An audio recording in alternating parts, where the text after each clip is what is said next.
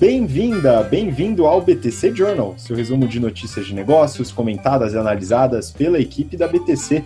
Meu nome é Gustavo Habib, eu sou instrutor de Soft Skills e Marketing pela BTC e no episódio de hoje, dia 26 de novembro de 2020, falaremos sobre setor de mobilidade, vamos comentar sobre os movimentos da Unidas, GM e da Tesla, sobre alianças estratégicas, M&A e Venture Capital, falaremos sobre Anima, Arezo, Contabilizei e Incom.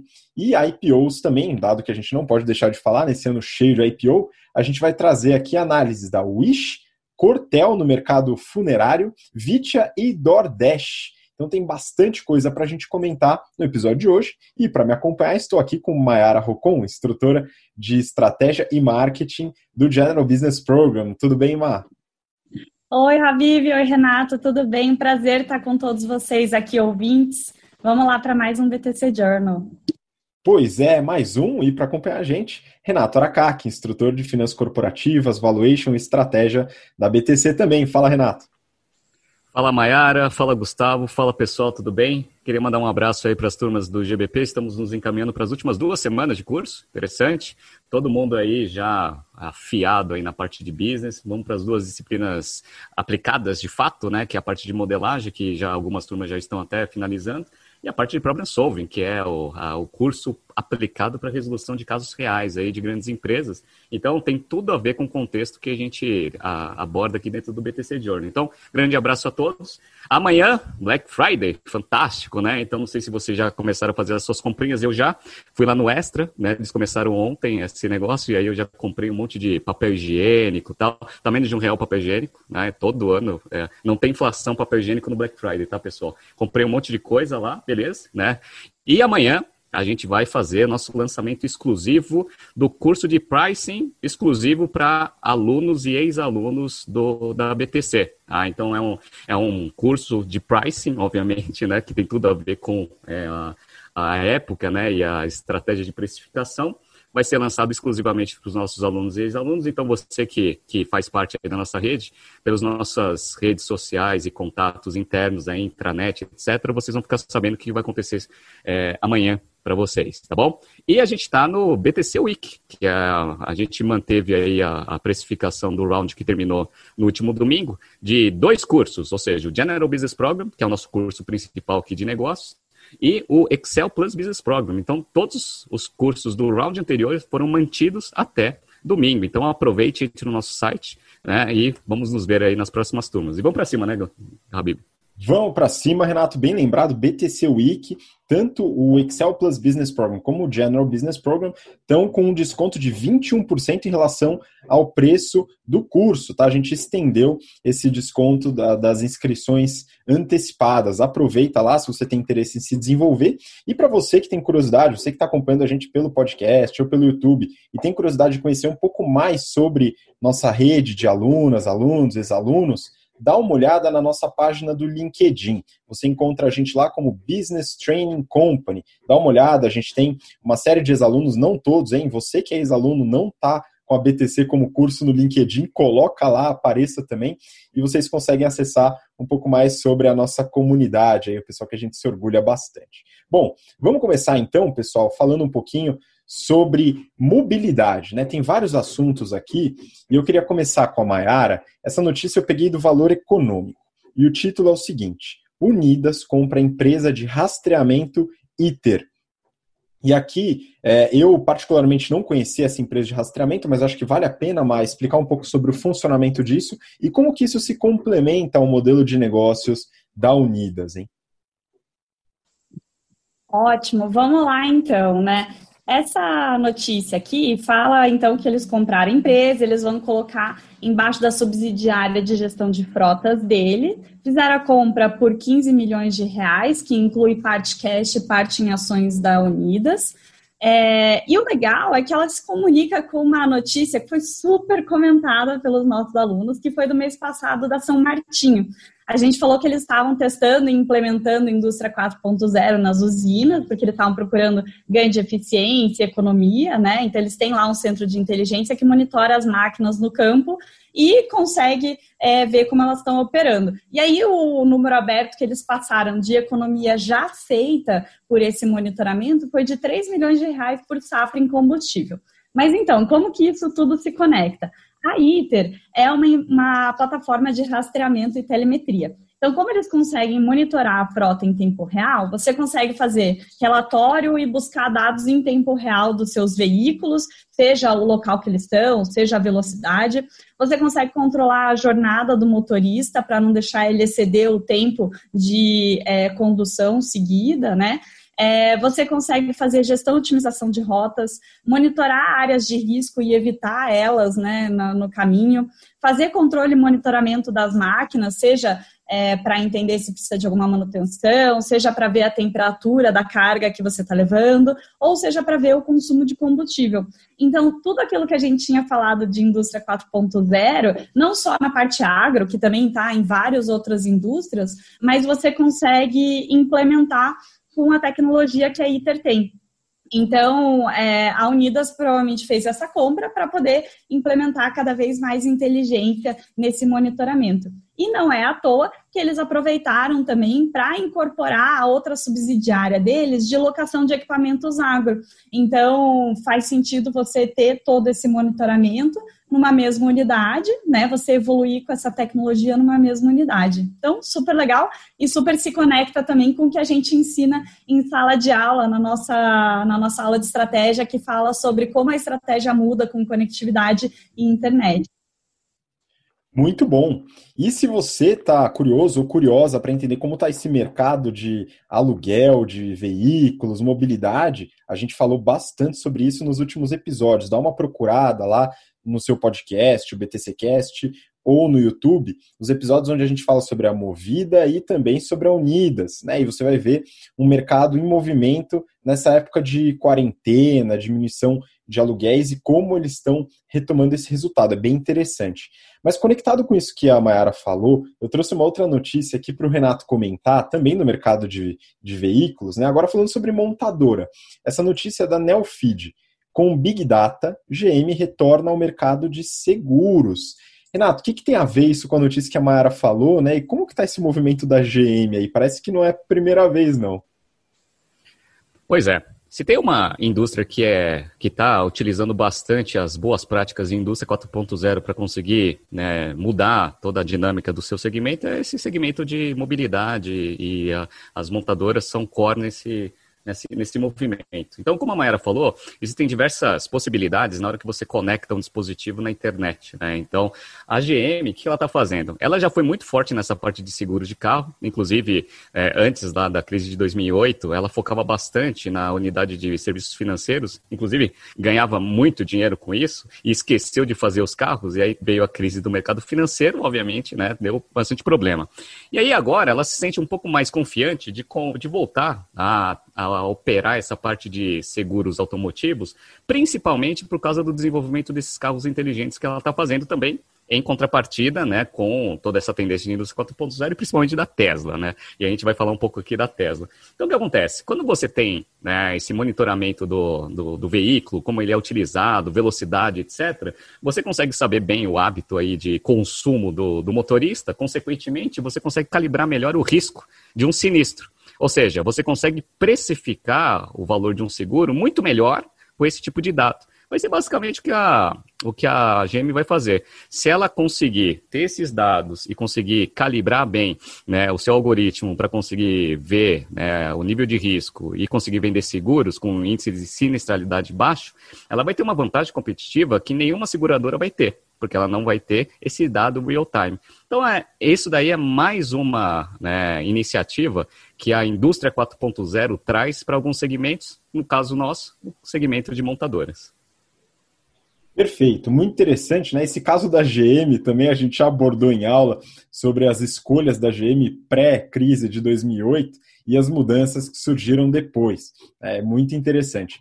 E para terminar aqui, última notícia que a gente fala desse mercado de veículos, montadoras, essa daqui, Renato, é uma é uma dúvida que eu tenho, algumas pessoas que ouvem aqui o podcast também têm, que é o valor de mercado da Tesla. Então, peguei uma notícia da Exame, o título é Por que a Tesla já vale mais do que GM, Ford e Toyota juntas? Muitos investidores, Renato, eles ficam em dúvida: né? será que é bolha? Será que não? Vale, não vale? Como é que a gente pode entender o valuation, né, o market cap da Tesla? Pois é, né, como a gente ensina tanto na aula de valuation quanto na aula de estratégia, bom, valuation é free cash flow futuro até o infinito trazido a valor presente, certo? Beleza, lá pelo custo de capital ponderado da empresa. Legal.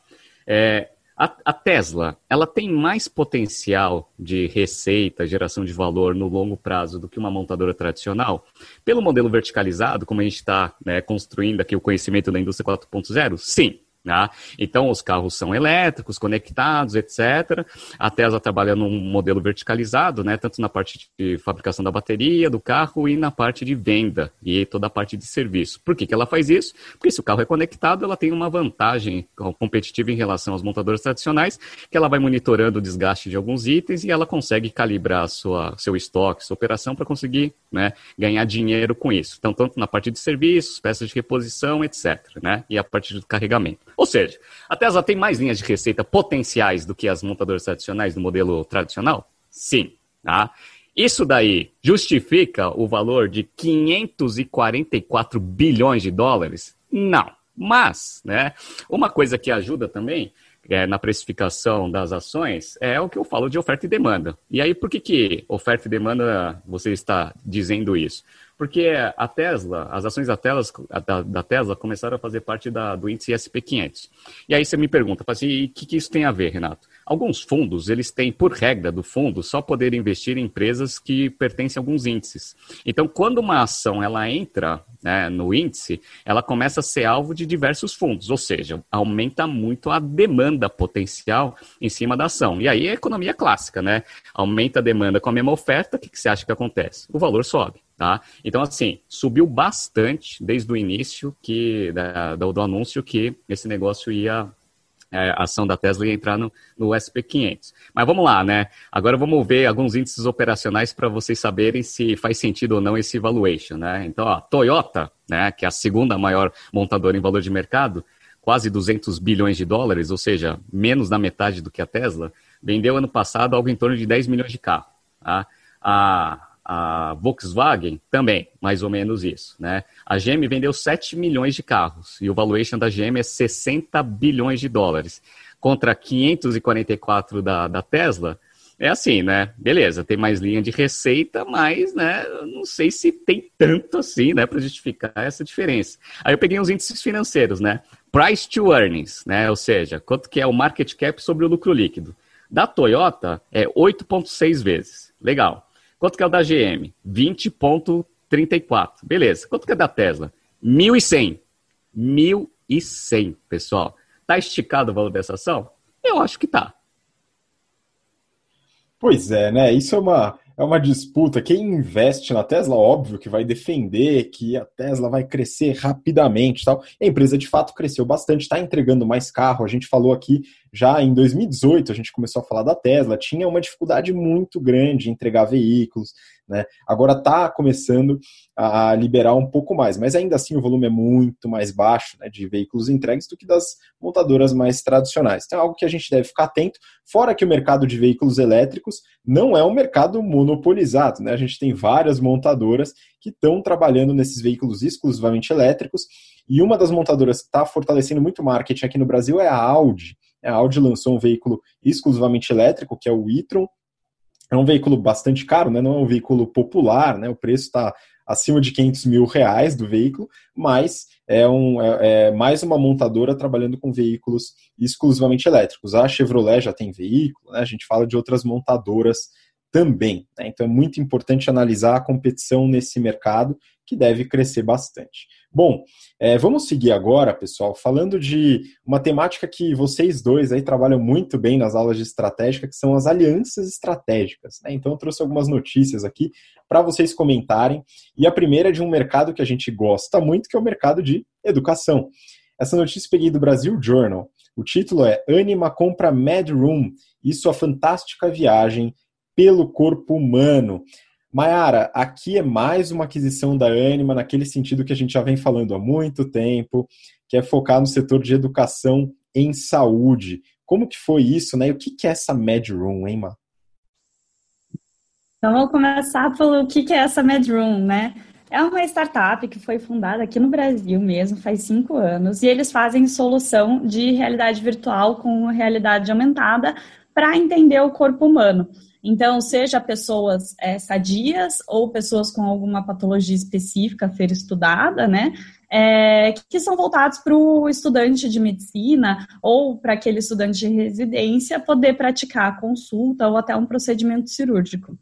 Eles, é, o fundador é, quis aplicar os conhecimentos dele de computação gráfica na área da saúde, conheceu um estudante de biologia e aí eles juntos fizeram essa operação é, vão entrar agora na Anima com a compra e devem ficar lá por, por pelo menos cinco anos ainda. É, contando um pouquinho da história, né? Então, eles se conheceram, em 2017 eles fizeram o primeiro protótipo, conseguiram 500 mil reais de investimento. Em 2018, eles fizeram a primeira versão comercial, ainda só com dois pacientes sadios, um homem e uma mulher. E agora eles é, já aplicaram o que eles estão chamando de gêmeos digitais. Então, eles contratam atores para fazer as emoções que a pessoa está sentindo conforme os sintomas daquela doença, né? Então, você consegue não só estudar o corpo, mas também estudar o paciente e tentar desenvolver um pouquinho de empatia, humanizar um pouco a relação de médico-paciente. E aí eles conseguem simular, simular exatamente o que é necessário. Então, aquela patologia com aquelas é, transformações que tem no corpo, com aquela sensação que o paciente tem.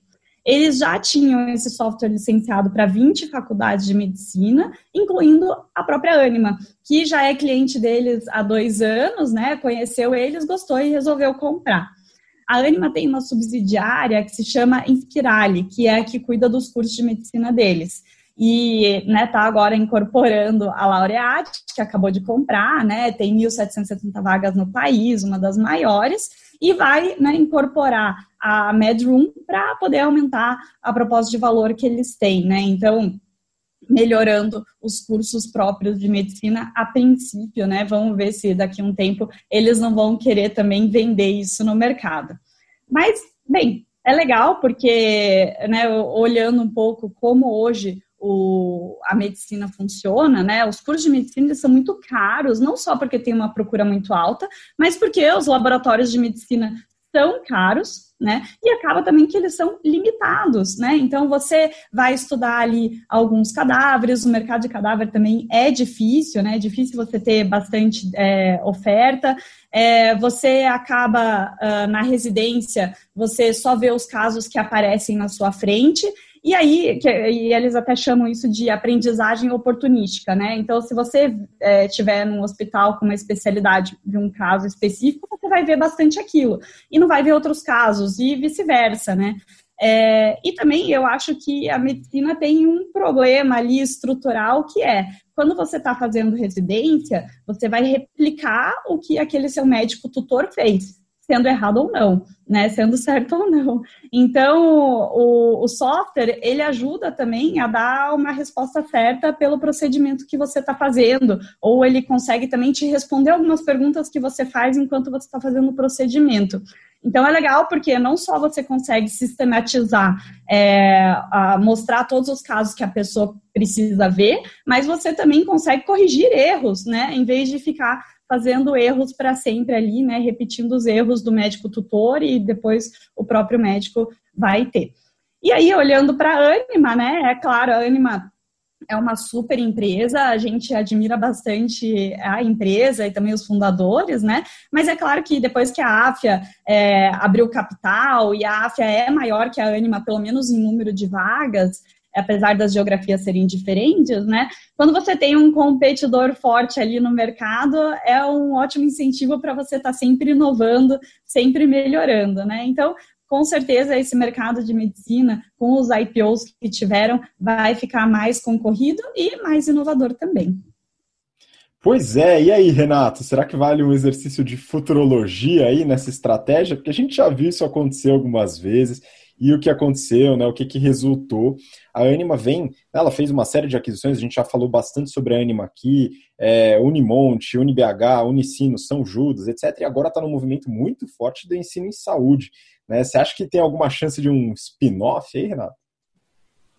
É, aquele negócio que a gente já tinha adiantado lá na Cogna que a gente acertou, né? Que né, foi lá o pessoal da, da esqueci o nome da empresa lá da Arco, Arco Educação, abriu capital lá na Nasdaq, né? Aí já vai e fala assim, ah, a Croton vai fazer isso, né? Criou a Vasta, abriu capital lá fora. A AFA fez a abertura de capital super bem sucedida também, e isso daí já abriu um espaço aí também para todos os players de educação focarem em cursos de medicina para fazer o quê, né? Então, vamos ver aqui, ó, um ano e meio, dois anos, a Anima vai fazer uma unidade ali na área de saúde, vai fazer um spin-off e vai fazer abertura de capital lá fora para esse negócio, porque tem bastante demanda. Certeza que isso vai acontecer. Pois é, eu vou aguardar também esse movimento, mas é uma empresa muito bem gerida, né? Um abraço aí para os fundadores, Maurício Escobar, Daniel Castanho, inclusive com o Escobar a gente fez uma conversa bem legal, Maiara e eu, tá no nosso canal do YouTube e também no podcast, então dá uma procurada lá falando sobre o futuro das universidades, é bem interessante. Bom, vamos seguir então, pessoal. Próximo aqui, falando sobre alianças estratégicas, Arezo, hein? Essa é da Exame. Arezo compra brechó online premium e lança fundo de investimentos. Né? A gente vai focar aqui no brechó, hein, Renato? E aí, o que aconteceu? O que será que levou a Anima, a, desculpa, a Arezo a fazer esse movimento? Hein?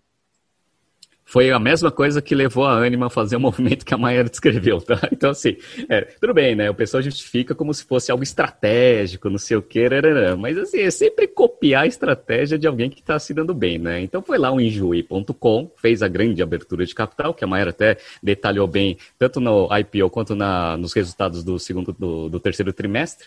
E aí o negócio tem uma receita até agora, nesses primeiros nove meses, de 63 milhões é, de reais, com prejuízo ali de uns 12 milhões. Vai fechar o ano ali próximo ali de uns 80 e pouco, 90 milhões de reais aí com prejuízo. Quanto que foi a abertura de capital, né? Ou seja, quanto que é a capitalização de mercado aí da Enjoei? Com essa receitinha bem pequena, né? 1 bilhão e 600. Né? Aí você fala assim, caramba, né, meu? Um negócio que tem uma receita de menos de 100 milhões com prejuízo, tem 1 bilhão e 600 de market cap, Beleza. Aí todo mundo enxergou isso, né? Inclusive o Alexandre Birman, né? Então o Alexandre Birman, ele começa a olhar, eu fico imaginando ele olhando, né? Fala assim, cara, eu tenho um império, eu domino esse mercado aqui de sapato feminino, beleza, né? Minha receita esse ano já está em quase 1 bilhão e 300, beleza, legal, né? Com lucro ainda, né? Com todas essas dificuldades, etc. E quanto que vale a Arezo? Com esse império aí, barreiras competitivas, etc. 6 bilhões e meio. Aí você fala assim, pô, eu tenho uma empresa gigantesca, não sei quantas marcas, exportação, etc e tal, 6 bilhões e meio de market cap. Aí vem uma empresa de brechó que tem menos de 100 milhões de receita, dá prejuízo e vale 1 bilhão e 600? Cara, também quero participar, né? Então, assim, o que, aconteceu? Arezo, ela está passando por uma reestruturação estratégica, né? Nada como uma crisezinha aí para dar aquela chacoalhada. Fizeram a aquisição da reserva, que a gente já detalhou bastante aqui. Veio com várias, vários movimentos nesses últimos meses. Então, comprou a operação da Vans, né, naquele esforço de diversificação, etc.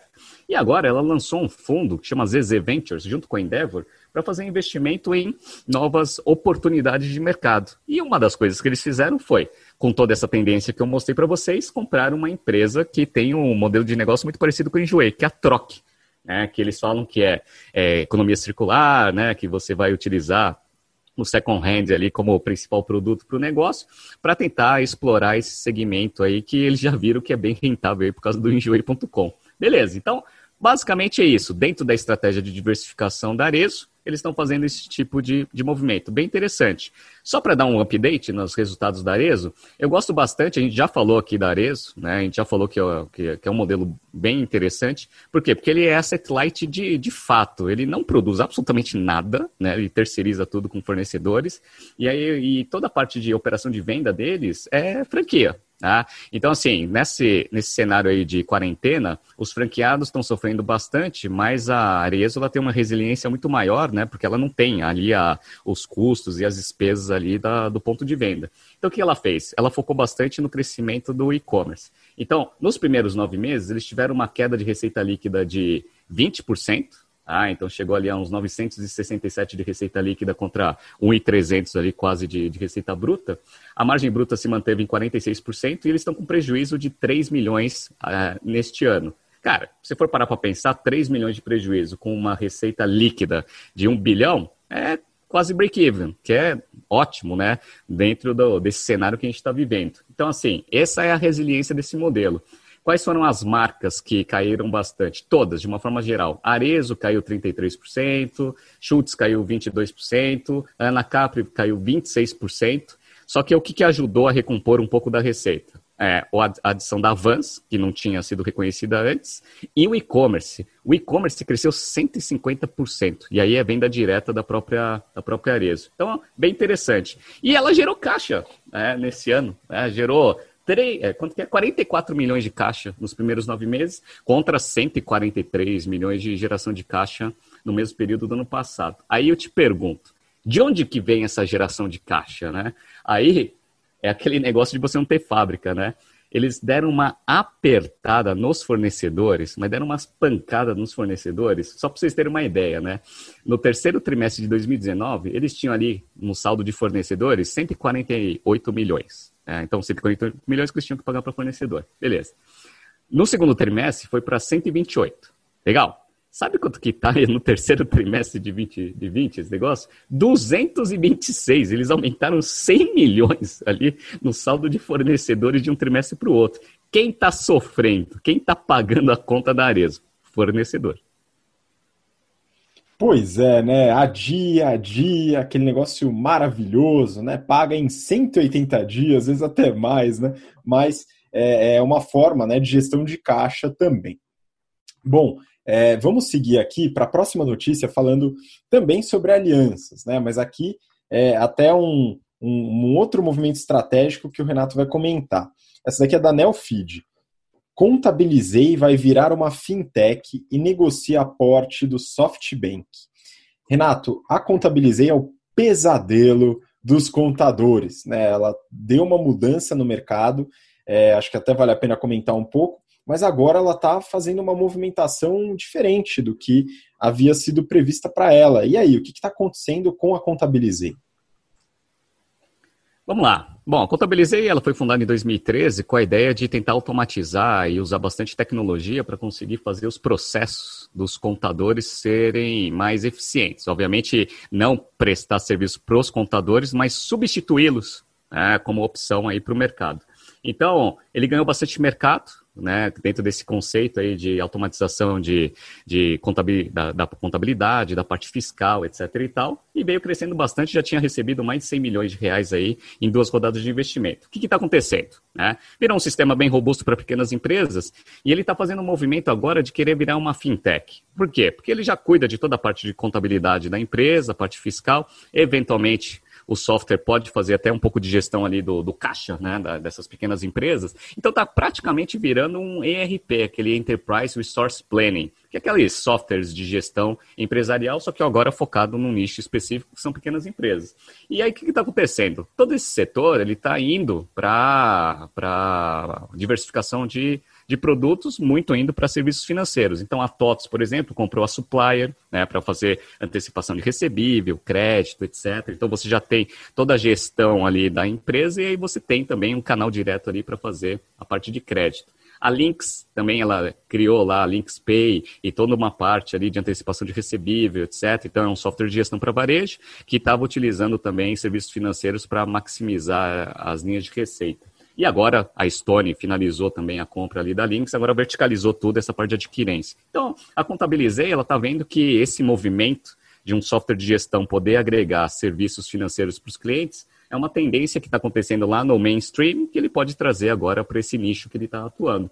Só que ele vai precisar convencer alguns investidores de peso aí para colocar dinheiro, porque para atuar com serviço financeiro você precisa ter float. Ah, então, se você não tem dinheiro né, para conseguir fazer é, empréstimo, antecipação de recebível, etc., não vai funcionar. Então, aparentemente, essa notícia está especulando que o SoftBank estaria estudando uma terceira rodada com os investidores atuais para colocar a capitalização desse, é, né, na, na dentro dessa estratégia. Vamos ver. Vamos ver o que vai acontecer. Me parece muito aquelas notícias para já antecipar um movimento para tentar dar uma forçadinha de barra, né? Mas assim, eu acho um movimento muito bom. Espetacular, vamos acompanhar esse mercado, é né? muito interessante. E a Contabilizei, quando entrou, né, teve aí junto aos contadores uma repercussão que foi bem análoga ao que aconteceu na entrada da Uber junto aos taxistas, viu, Renato? Foi um negócio bem complicado, né? o pessoal ficou bem é, chateado com essa automatização no mercado, um mercado que é bastante familiar, né, bem, é, bem é, ainda rústico, vamos dizer assim, do ponto de vista de gestão, né, e eles estão se movimentando agora. Bom, vamos para a última notícia desse bloco, falando sobre alianças estratégicas. Essa notícia eu peguei do Neofeed. No mercado de gift cards, a Incom se dá um presente e compra a todo cartões. Maiara, esse mercado é um mercado que o Renato gosta muito, mercado de gift cards, mas eu queria que você comentasse bastante sobre este movimento, né? Encom comprando a todo cartões. Explica um pouquinho sobre essas duas empresas aí, o que é esse movimento estratégico. Exato, né? Então o Renato adora aí esse ciclo de conversão de caixa negativo, né? Que você primeiro recebe o dinheiro, depois você faz o serviço e gasta o seu dinheiro, né?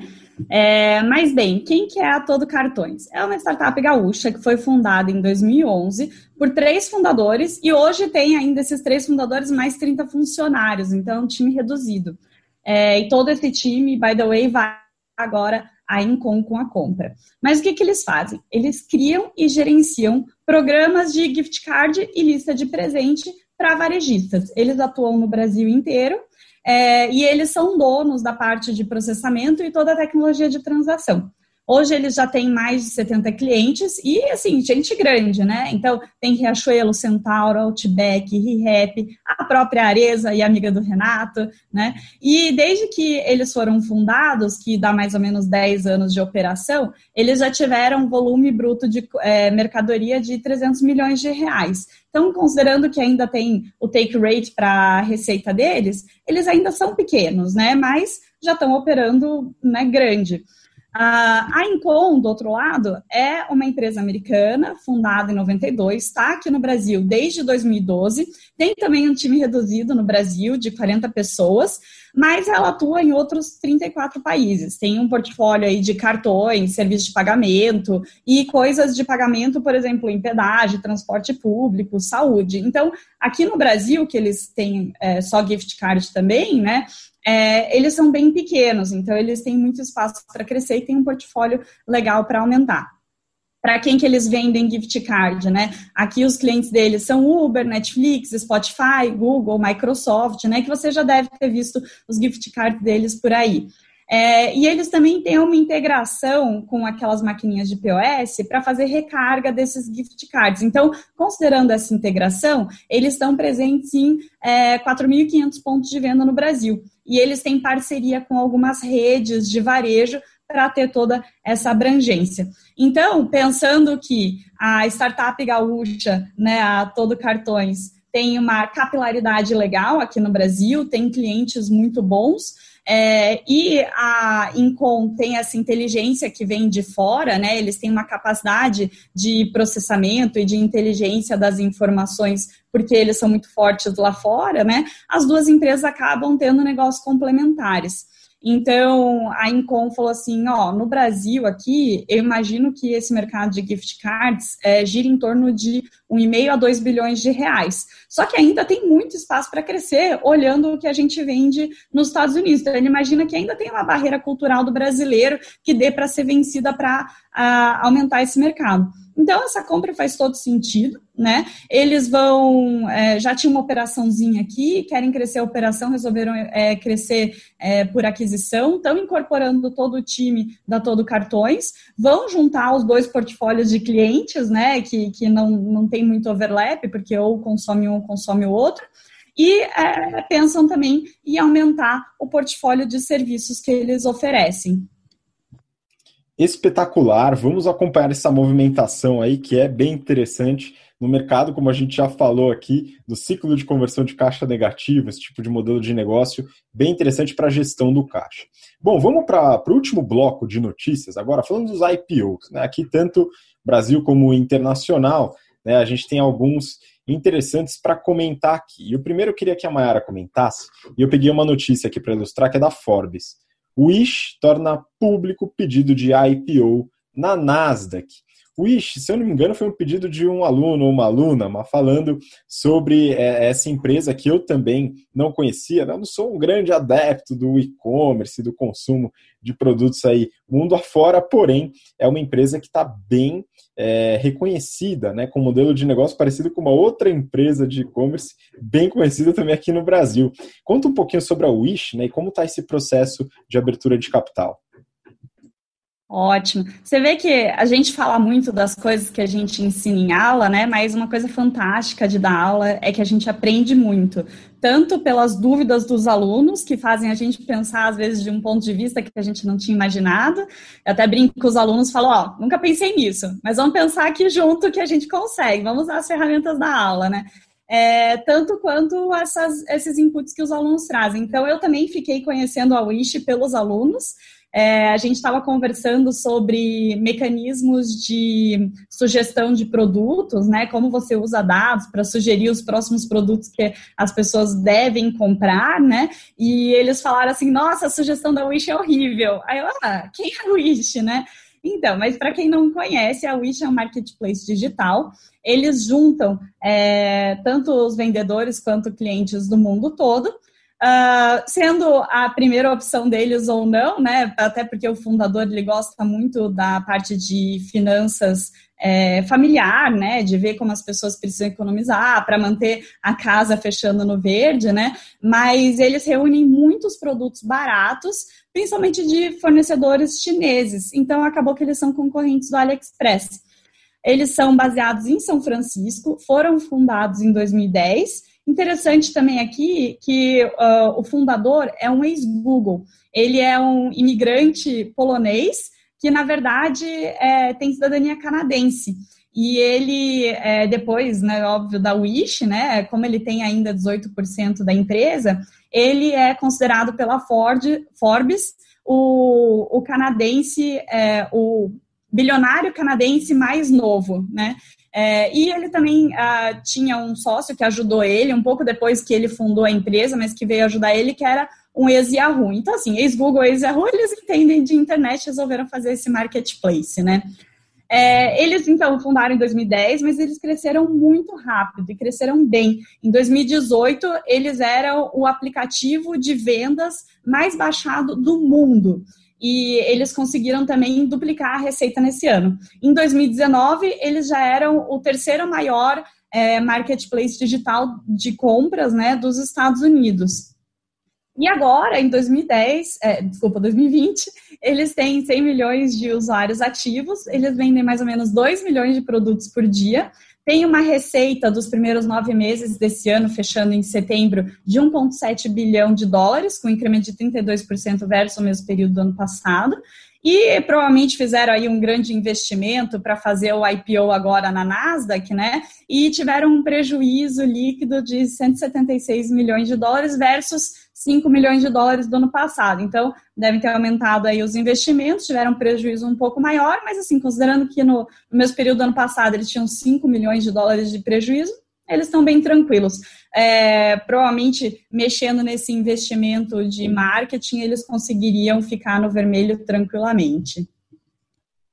Pois é, né? E, e, como você falou, né, a competição com a AliExpress é algo também bastante duro, mas a Wish tem uma presença de marca bem interessante, né, bem reconhecida nos Estados Unidos, é, e isso ajuda, contribui bastante. A gente fala sobre isso nas aulas de marketing. Inclusive, vou aproveitar e mandar um abraço para o pessoal da turma 75 do GBP. A gente finalizou a disciplina de marketing essa semana, pessoal fera demais, né? Parabéns a todos aí pela participação, empenho.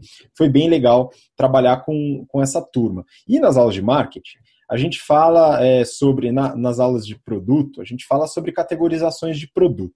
E aqui a gente vai trazer para a próxima notícia um tipo de produto ou serviço, no caso, que a gente nunca falou antes aqui no, no BTC Journal. E raramente a gente fala em aula, mas a gente cita em aula sobre esse tipo de serviço, que é um serviço não procurado. Né? E essa notícia aqui eu peguei para o Renato comentar da Forbes. Administradora de cemitérios Cortel pede registro para IPO.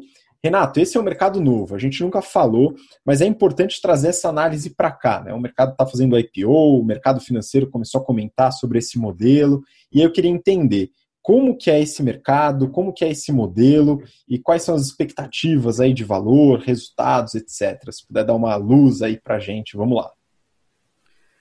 Beleza. Uma dica que eu estou espalhando aí no final do General Business Program e até nos treinamentos em companies que a gente vem fazendo é o seguinte, né? É, eu falo que se tivesse me falado isso no, meu, no início da minha carreira, eu teria queimado algumas etapas em termos de conhecimento. O que, que é isso? Qual é a dica? A dica é a seguinte: se você quiser saber como funciona um segmento, ou para você investir, né? Ah, ou para criar um novo negócio, assim, ah, queria criar um novo negócio no segmento X. Né? Qual é a melhor forma para você pegar informação para saber se ele é rentável, não é rentável, tem potencial, não tem? Os prospectos de abertura de capital, eles são excelentes, né? tanto aqui no Brasil quanto lá fora. Então, assim, eles dão toda a informação estratégica e operacional das empresas. Então, estratégico do mercado, competição, etc., que é a informação que você precisa, e é, financeiro, eventualmente, se você quiser investir na empresa. Semana passada, ou há duas semanas atrás, a gente falou lá do espaço laser. Então, assim, ah, será que depilação a laser dá dinheiro? Pô, legal, né? Agora tem o prospecto lá da espaço laser e você vai dar uma olhada. E esse daqui é um, um caso curioso, porque a gente, é, é, o que você falou, né? É um serviço que você não, não quer usar, né? Mas que eventualmente você vai precisar um dia, que é a parte dos cemitérios. Eu, particularmente, tive uma experiência com esse, com esse mercado ano passado, quando minha mãe faleceu, ali mais ou menos em setembro, outubro. Né? A gente até falou aqui no BTC Journey.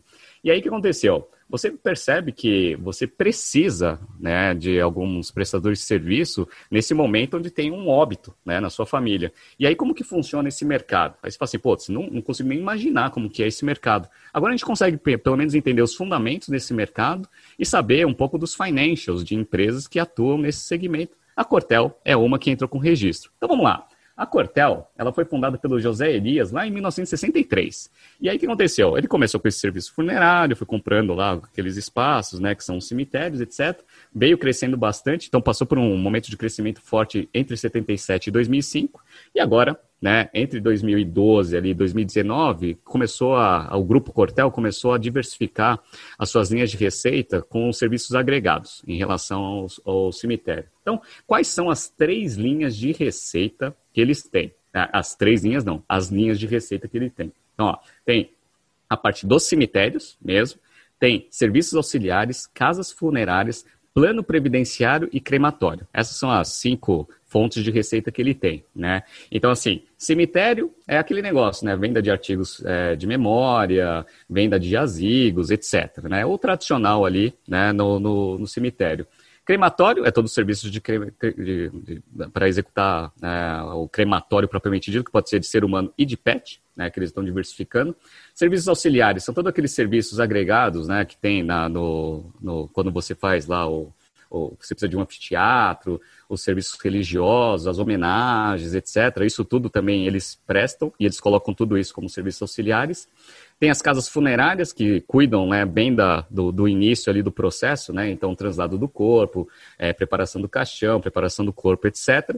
E tem os planos previdenciários, que é aquele plano é, é, que você paga como se fosse um seguro para você, eventualmente, quando tiver né, algum óbito né, na sua família, você usa esse plano para te auxiliar nesse, nesse momento. E galera, se eu puder dar uma dica para vocês, né, se tem um seguro que vale a pena vocês terem, porque é muito barato, né, mas que te ajuda muito no momento que você está extremamente perdido, é esse plano previdenciário seguro morte, tá? Então, assim, né, quando lá no meu caso, por exemplo, teve lá o óbito, tudo, e você fica desnorteado, você não sabe o que faz, né?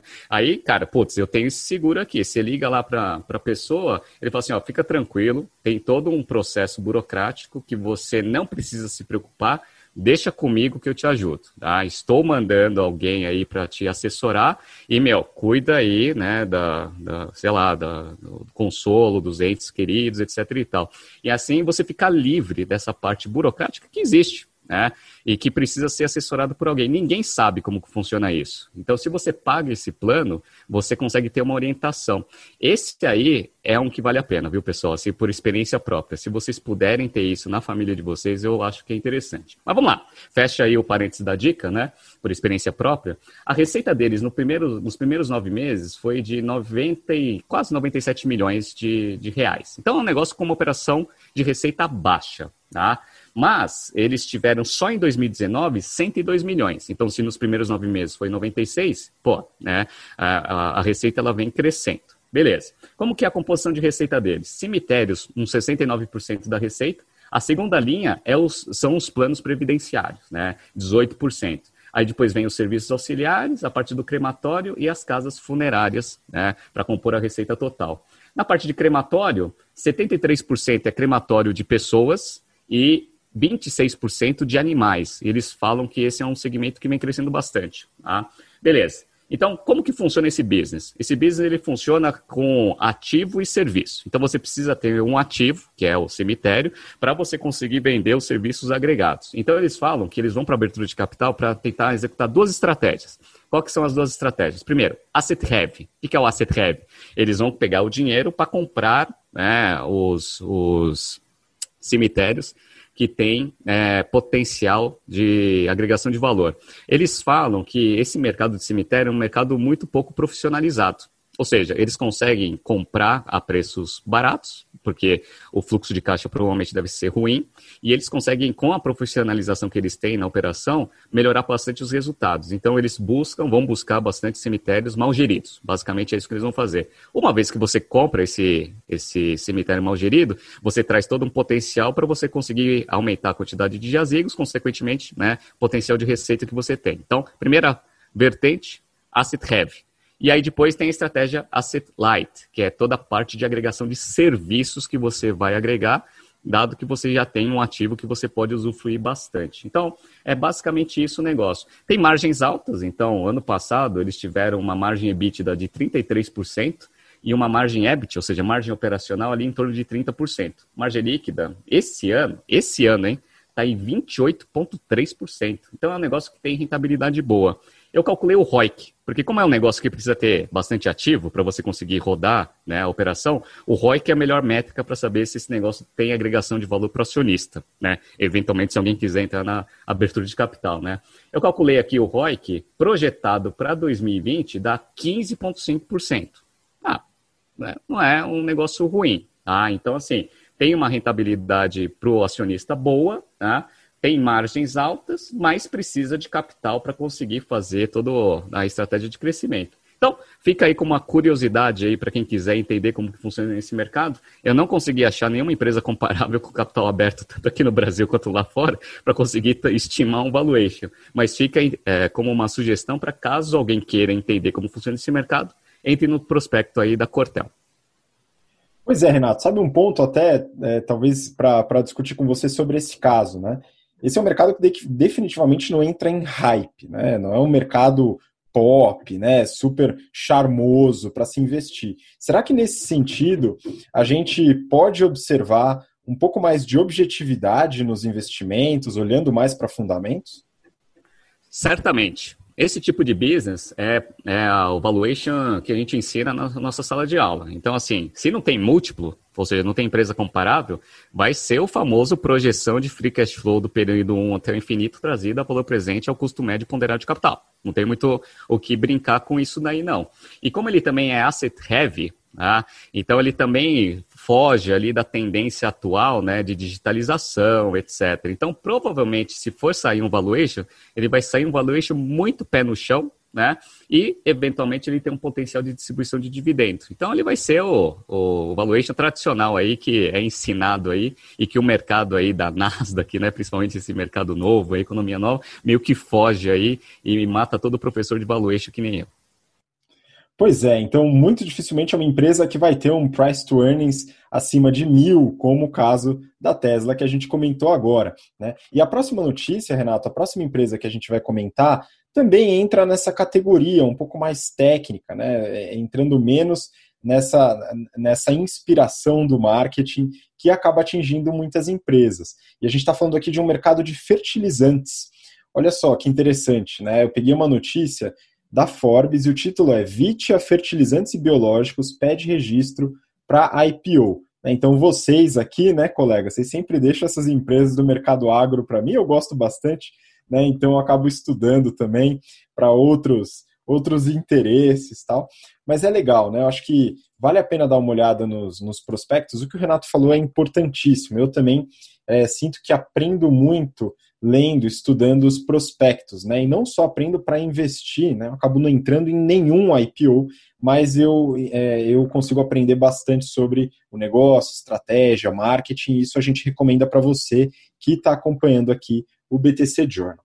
Né? E essa Vitia, né, é interessante, tem alguma relação com uma empresa que a gente falou semana retrasada, se eu não me engano, que é a CTC, o Centro de Tecnologia Canavieira, que também lida com tecnologia para o campo, né, apesar de ter produtos um pouco diferentes.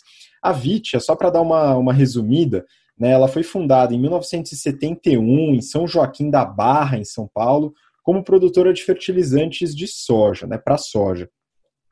E ela seguiu nessa toada, né, bastante é, pequena, familiar, crescendo pouco até 2014, onde entrou um private equity chamado Brasil Sustentabilidade, que é do grupo BRZ Investimentos. E aí o negócio começou a arrebentar, né? O private equity entra, o negócio explode, né? Impressionante. E aí hoje, né, 2020, ela, segundo a IPO, né, tem presença nacional, mais de 1.200 produtores que são atingidos diretamente. A gente vai falar um pouco sobre essa parte de vendas e multicanais, mais de 49 cooperativas e 450 revendas. Né? Então, eles, eles colocam lá como sendo líderes de um mercado, do mercado de fertilizantes no Brasil. Né? Uma característica legal, estratégica, é que eles têm um modelo verticalizado. Então, eles possuem pesquisa e desenvolvimento, produção, comercialização e suporte, tudo na mesma estrutura. E como vantagens competitivas, isso também está lá no prospecto, eu dei uma analisada também e algumas que eu trouxe que eu achei mais interessantes. Né? Primeiro, então eles se colocam como líderes, né? eu não consegui achar essa informação, se eles de fato são os maiores em market share, mas eles se colocam como líderes nesse mercado que eles colocam como tendo um tamanho de 8,1 bilhões de reais em 2019, com um crescimento médio de 2014 até 2019, né, o CAGR, de 11,8%. Então não é nenhum crescimento absurdo, mas é um crescimento estável interessante para um mercado sólido. Né? Então, sendo líder de mercado é uma vantagem competitiva.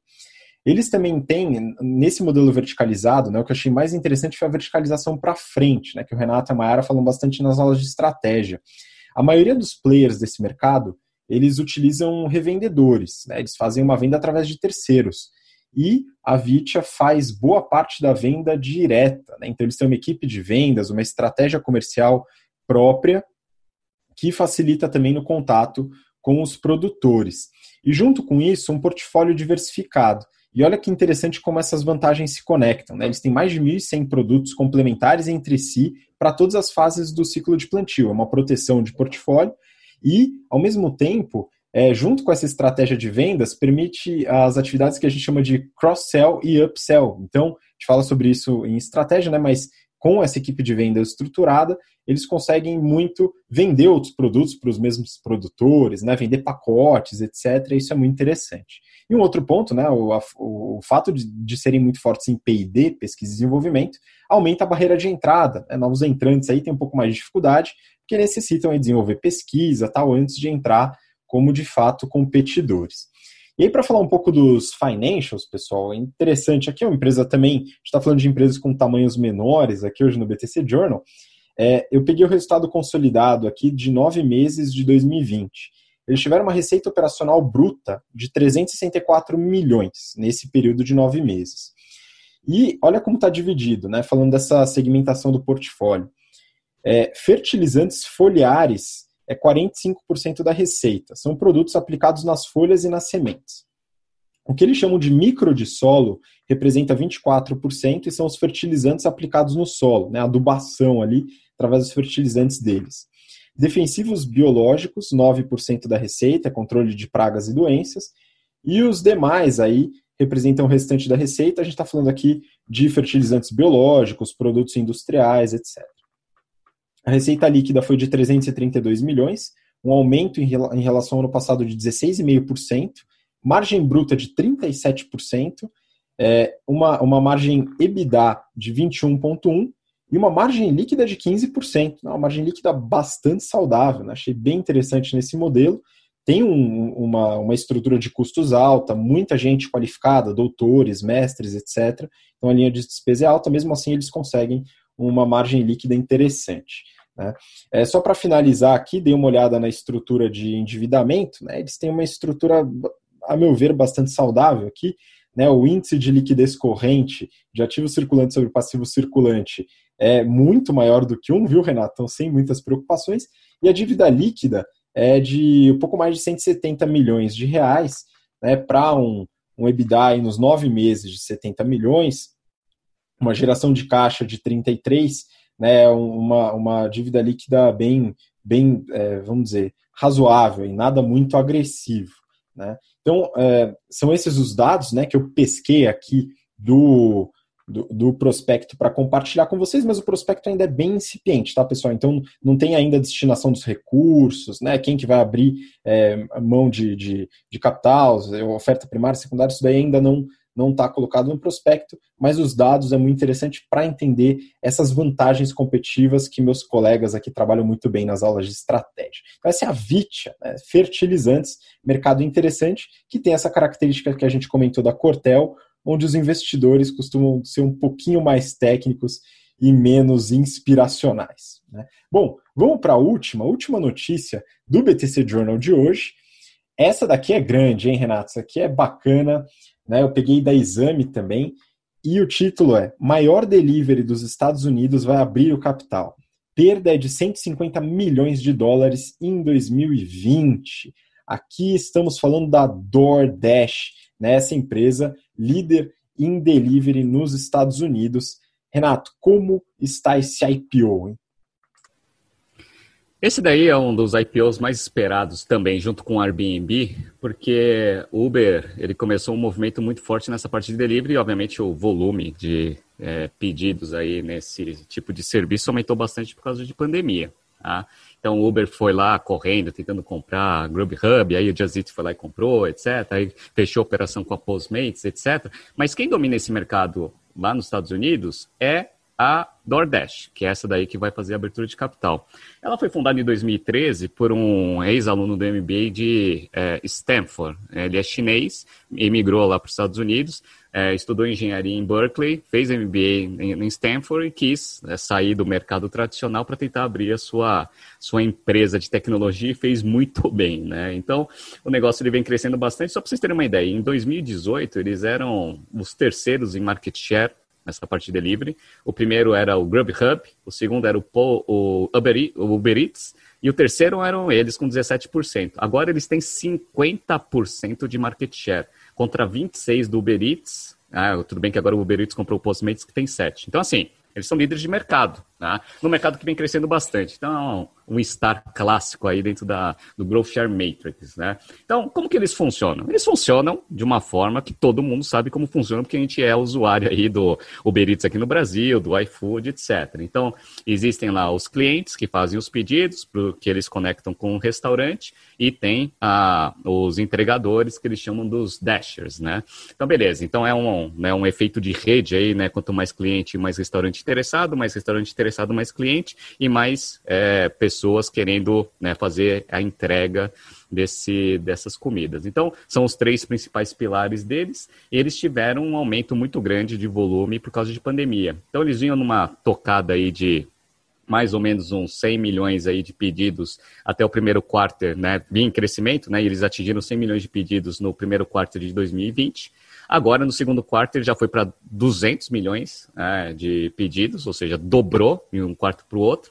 E no terceiro trimestre, eles tiveram 236 pedidos. É, então, assim, vem um, num, num patamar assim completamente diferente. 85% dos pedidos são de clientes já é, já clientes da, da DoorDash, e eles agregaram mais 15% aí num patamar muito maior do que tinham antes. Então, beleza. Então, o negócio vem crescendo bastante, e esse crescimento vem diluindo bastante custo fixo, o que fez a empresa ter margem de contribuição e até margem EBITDA positivo pela primeira vez esse ano. Né? Então, é, vamos pegar aqui alguns números. Então, em termos de receita, receita da, da DoorDash, eles estão com uma receita aí em torno de uns 2 bilhões aqui no ano de 2020, contra 587 no mesmo período do ano passado. Então, vocês veem aí que o crescimento foi absurdamente grande diluiu bastante custo fixo, então a perda, né, o prejuízo líquido passou de 533 para 147. Então diluiu bastante, está com uma perspectiva boa de começar a breakivar a operação. Margem de contribuição aumentou bastante, 23%. No mesmo período do ano passado era menos 32%, ou seja, eles tinham um margem de contribuição negativo. E uma das coisas que eles estão percebendo é o seguinte, né? Aqueles clientes que é, começam a utilizar o serviço agora, eles têm uma tendência muito forte de aumentar o volume de, de transações conforme eles vão ganhando fidelidade, né? Ou vão ficando cada vez mais tempo dentro da base de, de clientes. Então eles falam o seguinte, ó, o cliente de 2016, hoje, ele consome 57% mais do que ele consumia em 2016. O de 2017 consome 62% a mais. E o de 2018 consumiu 65% a mais. Então, assim, toda vez que eles colocam mais cliente, esse cliente tende a aumentar bastante né, a sua receita para frente. Então, mostra um potencial de crescimento já com os clientes que eles já têm absurdamente grande o que, consequentemente, se eles continuarem com essa, essa estratégia de crescimento, agregar mais clientes, eles têm um potencial muito maior de crescimento lá no futuro. Por que, que o pessoal gosta de, de mostrar esse tipo de análise na, no prospecto de abertura de capital? Free cash flow para o infinito, trazido a valor presente, né? Potencial de crescimento, né? Você começa a fazer o valuation ser cada vez maior. Então, assim, a empresa ela começou a gerar caixa, né? Então ela teve uma pequena geração de caixa agora esse ano. Eu fui dar uma olhada, que, que foi essa geração de caixa, por que, que aconteceu. Tem uma conta lá que é uma conta de passivo, que eles agregam bastante coisa e a nota explicativa não está tão detalhada. Mas eu consegui ver que boa parte dessa agregação aí de, de caixa que eles fizeram aí esse ano foi de uma conta corrente que eles começaram a fazer aquele negócio de benefício. Né? A gente anunciou, acho que umas três ou quatro semanas atrás, que a DoorDash começou a fazer o benefício. A empresa deposita no DoorDash, o DoorDash ele fica como um crédito para os é, colaboradores poderem utilizar o serviço e a empresa está pagando como se fosse um ticket de refeição, né? Só que isso é aquele negócio que eu falei, né? Que a Mayara falou que eu adoro e eu adoro mesmo, né? Ciclo de conversão de caixa invertido, né? Então, tá provado aqui com esse resultado da DoorDash que esse negócio melhora mesmo o fluxo de caixa, né? Então, eu sou um adepto, né, da, dessas empresas de delivery começarem a fazer é, é, gestão do Vale Refeição, né? Ó como que funciona bem esse negócio, né? E aí tem aquela dúvida, né? E aí o valuation desse negócio com todos esses números que você está falando, Renato? Olha, a Proxcant tem a Jazit. A Jazit, ela vale ali uns 11, quase 12 bilhões de euros, se eu não me engano, né? É, de pounds. E, e eles, né, a DoorDash, ela está com um valuation estimado de 16, antes da abertura de capital. Então, provavelmente eles vão buscar algo em torno de uns 20. Só que assim, se a gente for comparar as margens operacionais, o Diazit ainda está muito melhor, né? Então o Diazit, por exemplo, tem uma margem bruta de 65%, tá? E eles mostraram ali uma margem bruta de 53%. Ah, então 53 contra 65 tem ainda bastante potencial de aumento de margem bruta, tá? Margem EBITDA, a Diazit tem 14% de margem EBITDA. E eles começaram a ter margem EBITDA positiva agora, né? Que é 5%. Então, assim, tá com os resultados financeiros, os financials bem piores ali do que o Diazit, mas está no mercado norte-americano, né? O mercado norte-americano é aquele mercado que todo mundo quer ter e quer ser líder de mercado e a DoorDash é. Então vamos ver aí, né? Estão com o registro né, da, da abertura de capital já no, no mercado. Vão começar a fazer roadshow, vamos ver aí como que vai ser aí o IPO. Vão ter dois IPOs bem grandes agora, né? É, Airbnb e a DoorDash. Vamos ver cena dos próximos capítulos. Muito bom, vamos acompanhar, né? Aproveito, mando um grande abraço aí para o Diego Barreto, responsável pela estratégia e as finanças do iFood. É, a gente também, a Maiara e eu, fizemos um belo papo com o Barreto aqui no Papo BTC, então dá uma olhada no histórico também, conta bastante sobre as estratégias do iFood aqui no Brasil, é uma empresa, de certa forma, comparável ali nos Estados Unidos, né? Muita semelhança aí no modelo de negócio, bem interessante de acompanhar. Beleza? Essa foi a última notícia do BTC Journal de hoje. Então, queria muito agradecer. Mayara, muito obrigado de novo. Obrigada, Habib. Obrigada, Renato. Um abraço para a turma 73, que a gente encerrou agora as aulas de marketing. E um abraço para a turma 75, que hoje é a nossa última aula de estratégia. Muito bom. E Renato, muito obrigado também pela participação novamente. Muito obrigado, pessoal. É, aproveitem o Black Friday amanhã, comprem com moderação. É, entre lá no. Já, sem fazer propaganda, né? Ninguém tá pagando a gente, né? Mas eu vi lá no Extra, lá no Pão de Açúcar, tem umas coisas muito boas, né? Então, dá uma entradinha lá para você conseguir fazer um estoquezinho aí e gastar menos dinheiro. Muito bom, papel higiênico em promoção e também outra coisa fundamental, os cursos que a gente oferece aqui na BTC. Beleza? Aproveitem, deem uma olhada, sigam a nossa página no Instagram, InstaBTCompany, e de novo, muito obrigado pela paciência, pelo interesse, e nos vemos na próxima semana para o BTC Journal. Um grande abraço, até lá, tchau, tchau.